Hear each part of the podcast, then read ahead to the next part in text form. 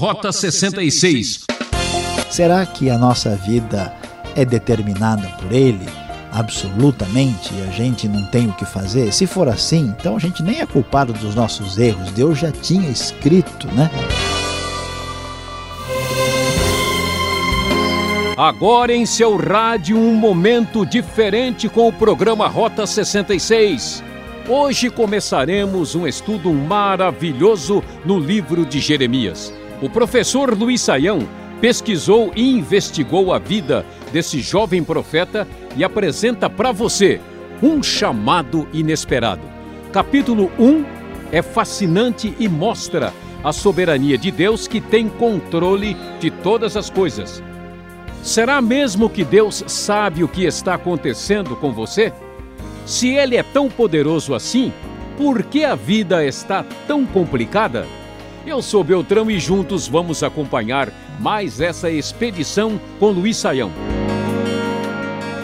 Certamente você já ouviu falar do profeta Jeremias, um profeta muito conhecido por ser um profeta que chorava muito diante das, do seu sofrimento, das suas lutas e dificuldades na ocasião quando os babilônios invadem Judá, Jeremias sofre durante o período anterior, durante a invasão, acaba inclusive tendo que fugir para o Egito mais tarde. Este profeta tão extraordinário deixou a sua marca na história sagrada. Jeremias ficou conhecido pelo seu secretário que escrevia as palavras por ele ditadas. O secretário Baruque trabalhou em favor deste grande homem de Deus. A Bíblia nos diz no primeiro versículo que Jeremias é filho de Ilquias, um dos sacerdotes de Anatote no território de Benjamim, uma cidade bem pertinho de Jerusalém. Jeremias de linha sacerdotal era uma pessoa importante no reino de Judá e ele é chamado por Deus para trazer a sua mensagem nesse momento muito difícil. Tanto é que, olhando o verso 2, conforme nos diz a NVI, a palavra do Senhor veio a ele no 13 ano do reinado de Josias. Lembrando que Josias começou a reinar no ano 640, que nós temos uma datação em torno de 627 a.C.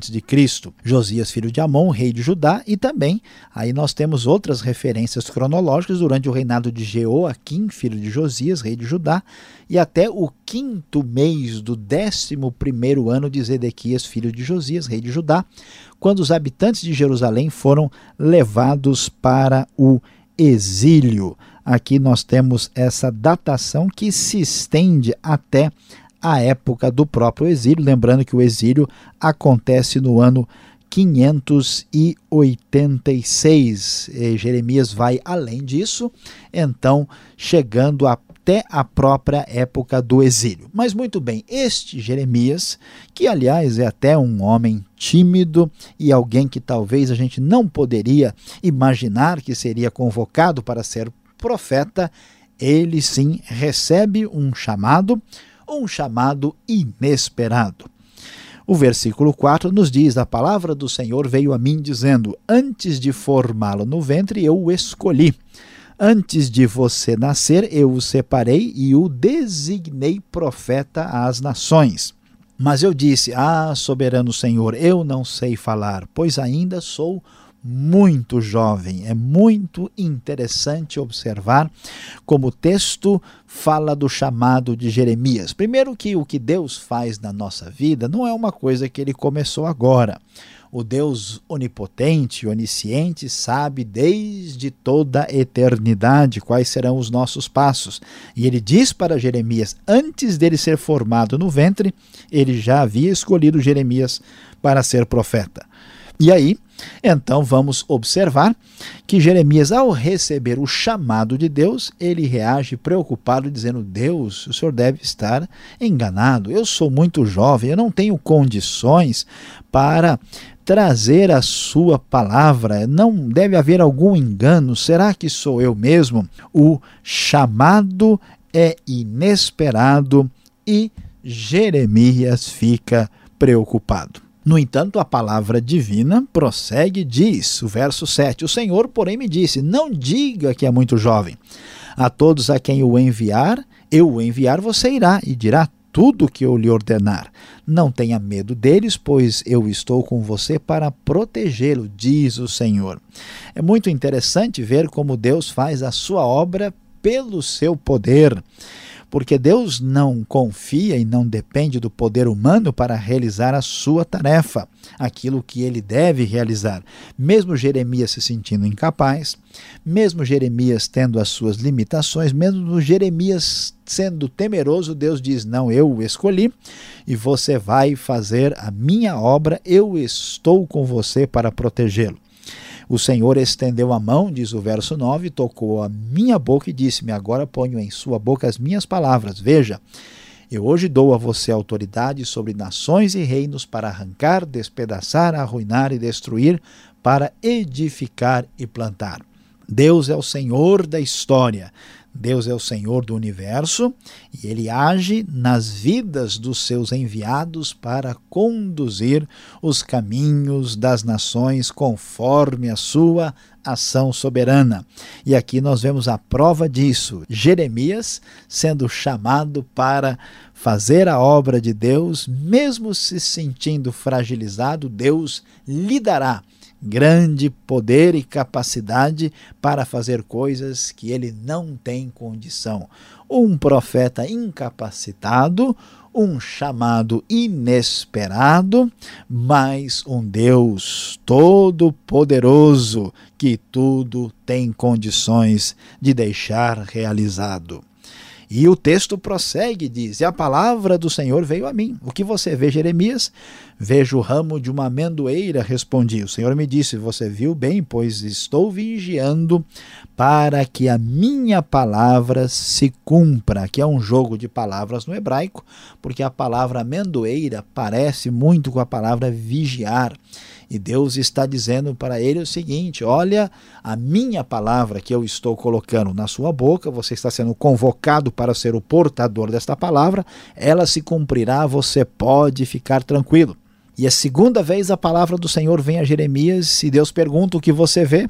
E o texto da NVI nos traz a resposta, com Jeremias respondendo: Vejo uma panela fervendo, ela está inclinada do norte para cá. E o Senhor me disse: Do norte se derramará desgraça sobre todos os habitantes desta terra. Estou convocando todos os povos dos reinos do norte, diz o Senhor. Deus estava anunciando na época de Jeremias, a invasão babilônica, o mal que vem do norte com os invasores estrangeiros que destruirão o país. Como nós podemos confirmar, Jeremias é contemporâneo de Naum, de Abacuque, de Sofonias, começa a falar um pouco depois de Sofonias, na verdade, não deve haver nem 10 anos de diferença entre o início do ministério de um ou de outro, um pouco antes de Judá sucumbir ao poderio dos invasores babilônicos que chegariam ali em breve sob a liderança de Nabucodonosor. E o texto bíblico prossegue cada um virá e colocará o seu trono diante das portas de Jerusalém. Virão contra todas as muralhas que a cerquem contra todas as cidades de Judá. Pronunciarei minha sentença contra o meu povo por todas as suas maldades, porque me abandonaram, queimaram incenso a outros deuses e adoraram o que as suas mãos fizeram. Deus, mais uma vez, apresenta a sua lógica. A lógica é muito clara: o povo de Judá adora deuses das nações estrangeiras, deu as costas ao Deus verdadeiro. Pois não? Então vocês vão para uma nação estrangeira, vão viver no meio daqueles deuses, se é isso que vocês querem. A idolatria, a rejeição terrível contra o Deus de Israel é aqui apresentada como a causa do juízo de Deus que em breve cairia sobre essa terra. E Jeremias, esse profeta que tanto haverá de sofrer, esse profeta que tanto chorou e que teve uma vida tão atribulada, recebe este chamado inesperado para lidar com um povo mal criado e que seria dominado por um invasor absolutamente destruidor. E finalizando o capítulo 1, o texto diz: E você, prepare-se, vá dizer-lhes tudo o que eu ordenar. Não fique aterrorizado por causa deles, senão eu o aterrorizarei diante deles. E hoje eu faço de você uma cidade fortificada, uma coluna de ferro e um muro de bronze contra toda a terra, contra os reis de Judá, seus oficiais, seus sacerdotes e o povo da terra. Eles lutarão contra você, mas não vencerão, pois eu estou com você e o protegerei diz o Senhor. Meu querido ouvinte, nós muitas vezes achamos que Deus está dormindo, que Deus está viajando, que os problemas sérios estão acontecendo no mundo e parece que Deus nem presta atenção. Vemos maldade, injustiça, exploração, tanta coisa errada e às vezes no fundo do coração, bem quietinhos, muitas pessoas acabam pensando: será que Deus de fato existe? Ou será que Deus se importa com alguma coisa? Pois é, aqui vemos que Deus está bem atento olhando para o que acontece na história, sem que ninguém tivesse observando. Deus age de uma maneira que a gente nem percebe. Deus que fala com clareza, que Ele está com tudo sob o controle desde antes do nosso nascimento. Ele é o soberano Senhor. Ele escolhe Jeremias, porque no tabuleiro da história antiga, quando a Babilônia se desloca para destruir a Assíria, depois entrando no território da Palestina para atacar Israel e Judá, certamente Deus está no controle da situação e tem o domínio completo de tudo que está acontecendo. É ilusão da nossa mente imaginar que Deus se afastou pois Deus não só controla a história, como ele escolhe e levanta profetas e pessoas chamadas pelo seu nome para fazer a sua obra e levar a mensagem necessária para cada época da história. Diante dessa situação tão difícil, desse povo complicado e dessa história que vemos, Deus levanta o fraco e frágil Jeremias através de um chamado inesperado.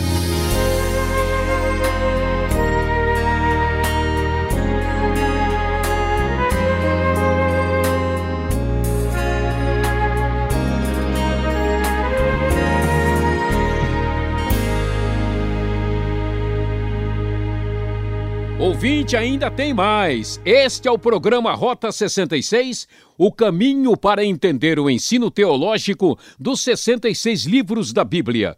Esta é a série Profetas do Antigo Testamento, iniciando hoje Jeremias. Tema desta reflexão: um chamado inesperado. O Rota 66 tem produção e apresentação de Luiz Saião e Alberto Veríssimo. Da locução Beltrão, realização Transmundial, Caixa Postal 18.113, CEP 04626-970 São Paulo, capital. E-mail rota66 arroba transmundial.com.br. Convido você a conferir as perguntas e respostas. Veja só.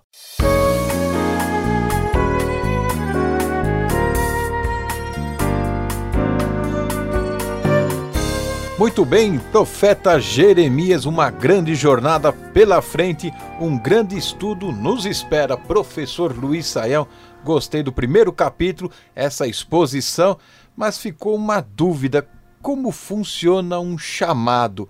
O que é chamado na Bíblia? Este chamado que envolve o profeta e muitas pessoas. O que vem a ser um chamado? Olha, pastor Alberto, a expressão chamado ela é um pouco ampla, inclusive as pessoas até às vezes confundem, né, ou misturam chamado e chamada, né?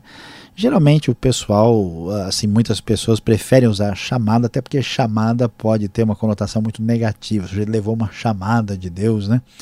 Então, o chamado é mais utilizado. O chamado diz respeito à, convocação especial que alguém recebe de Deus para alguma obra, alguma, algum feito, alguma razão específica. A gente ouve falar inicialmente na Bíblia do chamado de Deus, né, o seu uh, para a salvação. Todos os seres humanos né, são chamados para ouvirem a mensagem do Evangelho. Então, esse chamado geral se destina à humanidade, mas há um sentido específico que é esse chamado para uma determinada obra. Deus, através da história, tem escolhido algumas pessoas, ou se a gente quiser usar a expressão mais comum no meio religioso, tem levantado né, homens e mulheres para fazerem a sua obra, especialmente em momentos de crises e de grandes lutas na história da salvação. E é assim que a gente vê, por exemplo, o caso de Moisés, vimos o caso de Isaías, de Jeremias, gente especialmente convocada para uma função específica. É muito interessante observar que geralmente Deus chama a pessoa, a pessoa uh, normalmente sente-se incapacitada para fazer o que Deus está pedindo. Geralmente a pessoa tenta sair fora e diz: Deus, não é bem assim, alguma coisa deve estar errada, não é comigo. E Deus não só levanta, como ele capacita e leva a pessoa a fazer a sua obra de maneira muito extraordinária e bem-sucedida. Deus cuida não só da história humana, como da história do indivíduo a quem ele chama e a quem ele ama. É muito interessante verificar isso. Agora, neste mesmo assunto, falando de Jeremias, parece ser de boa família, né? Família de sacerdotes, etc. Agora, por que Deus chama então Jeremias? Será que ele tem alguma qualificação especial? Ele tem algum, algum caráter diferenciado? Pois é, pastor Alberto, isso é uma questão interessante, né? Por que, que Deus chama uma pessoa, por que, que Deus chama Jeremias? Quando a gente pensa no nosso âmbito humano de avaliação dessa, dessa questão, a gente imagina, puxa, será que eu tenho que fazer o meu currículo vita aí celestial e mandar para Deus para ver se eu, se eu né, posso me garantir aí, entrar. Existe algum ISO 9002 né, celestial para ver quem cabe, quem não cabe, né? Quem existe aí um, um departamento de recursos humanos lá no céu que Deus seleciona as pessoas a partir desse currículo especial. Olha que coisa interessante. A Bíblia em nenhum lugar sugere essa ideia. Quando Deus chama alguém, quando Deus chama e chama o Jeremias, veja que o, o, o, padrão não está fundamentado em elementos humanos. Aqui nós vemos que Jeremias é de família sacerdotal, mas isso não, não diz nada. Deus chama um monte de gente que não tem nada a ver com sacerdote. E quando Deus chama Jeremias, ele diz: Olha, antes que você estivesse no ventre materno, Antes de formá-lo no ventre, eu o escolhi. Literalmente, no hebraico, eu o conheci. Mostrando que os critérios da escolha divina são fundamentados na sua soberania. Deus não precisa dar satisfações para nós, porque não depende de quem quer ou de quem corre nesse aspecto. Deus escolhe soberanamente. Agora, o interessante é que parece que todas as pessoas que Deus escolhe estão no ponto e ele chama Jeremias, parece que o critério de Deus no momento da escolha, não na pessoa, mas no momento da escolha é o sentimento de insuficiência por parte do escolhido. Até porque a obra é divina, quanto mais o sujeito estiver esvaziado dele mesmo, né, da sua prepotência, da confiança em si mesmo, é o canal por onde Deus pode de fato trabalhar e realizar a sua obra. Então, Jeremias, quando é chamado por Deus, assim como Moisés, né, assim como muitos outros homens e mulheres de Deus, ele diz: Senhor, o senhor está enganado. Eu não passo de um, uma pessoa muito jovem para fazer isso, não sou a pessoa. As qualificações não são qualificações de merecimento humano, mas sim de ação soberana e poderosa da parte de Deus. Agora, permite continuarmos neste assunto. O versículo 5 deste primeiro capítulo de Jeremias, fala que Deus o conheceu lá no ventre materno. Aí fica muito maravilhoso ou misterioso, né? Deus determinou já a vida deste homem antes mesmo dele nascer? Aí fica muito complexo, né? Pois é, essa é uma questão complicada, pastor Alberto, que todo mundo gosta de discutir, né? Como é que funciona a nossa vida? Se Deus é todo poderoso e Deus também é onisciente, será que a nossa vida é determinada por Ele? absolutamente e a gente não tem o que fazer? Se for assim, então a gente nem é culpado dos nossos erros. Deus já tinha escrito, né? Ah, que a gente ia errar, então já estava na agenda dele. Será que funciona assim?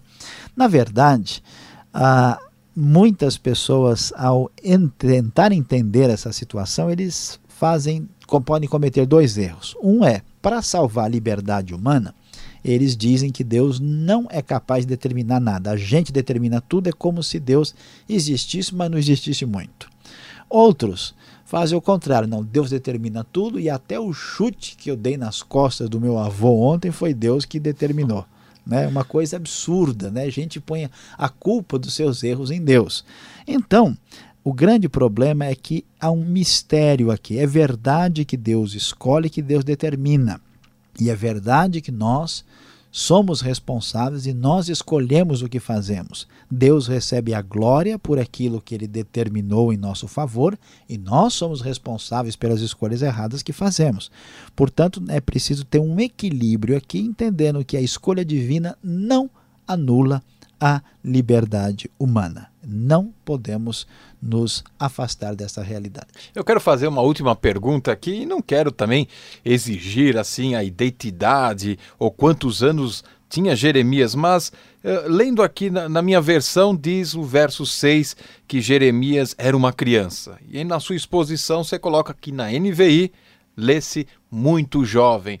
Uh, o que podemos entender dessas diferenças? Pois é, pastor Alberto, aqui nós temos um problema de tradução bíblica. Né? O verso 6 diz: Mas eu disse, Ah, soberano Senhor, eu não sei falar, pois ainda sou muito jovem. É, é muito difícil imaginar, até porque aqui nós vemos que Jeremias está escrevendo, né? ele está atuando como profeta. Né? É difícil imaginar que Jeremias tivesse cinco anos de idade e dizendo: Senhor, eu sou apenas uma criança. Se ele quis dizer criança, ele diz isso figurativamente, mas o problema está na palavra hebraica. A palavra naar em hebraico é uma palavra que ela descreve tanto a, o, a criança, né, o menino aí de 3, 4 anos de idade, até quem está na adolescência já entrada, até 18, até 20 anos de idade. Então, ah, como essa palavra tem o, o campo semântico né, de significado muito amplo, ela pode ser traduzida às vezes por criança, por menino, por adolescente por jovem. Aqui no contexto, Jeremias não diz que ele não sabe falar porque ele está aprendendo ainda, Gugu, Dadá, né? Ah, a ideia não é essa. Ele ainda é muito jovem para ser o profeta que ele está sendo convocado, sendo chamado a, a, se tornar. Portanto, a tradução da NVI é contextualmente mais adequada, porque a ideia de criança realmente confunde um pouco. Tá certo, Sayão, obrigado por enquanto. E você que está acompanhando, chega mais perto, vem agora a aplicação desse estudo de Jeremias para você.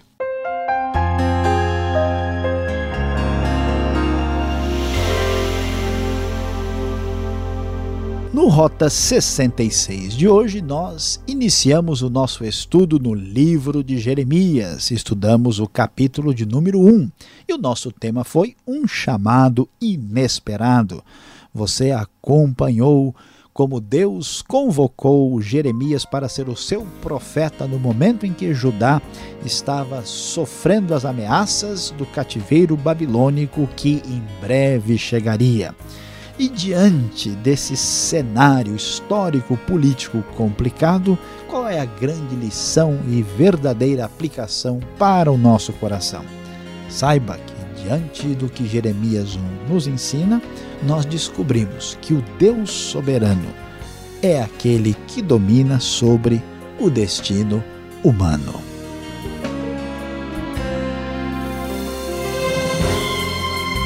Rota 66 de hoje acabou, que pena, ouvinte! E sintonize essa emissora e horário para acompanhar a continuação desse estudo e visite o site transmundial.com.br. Tudo de bom para você e até o próximo Rota 66.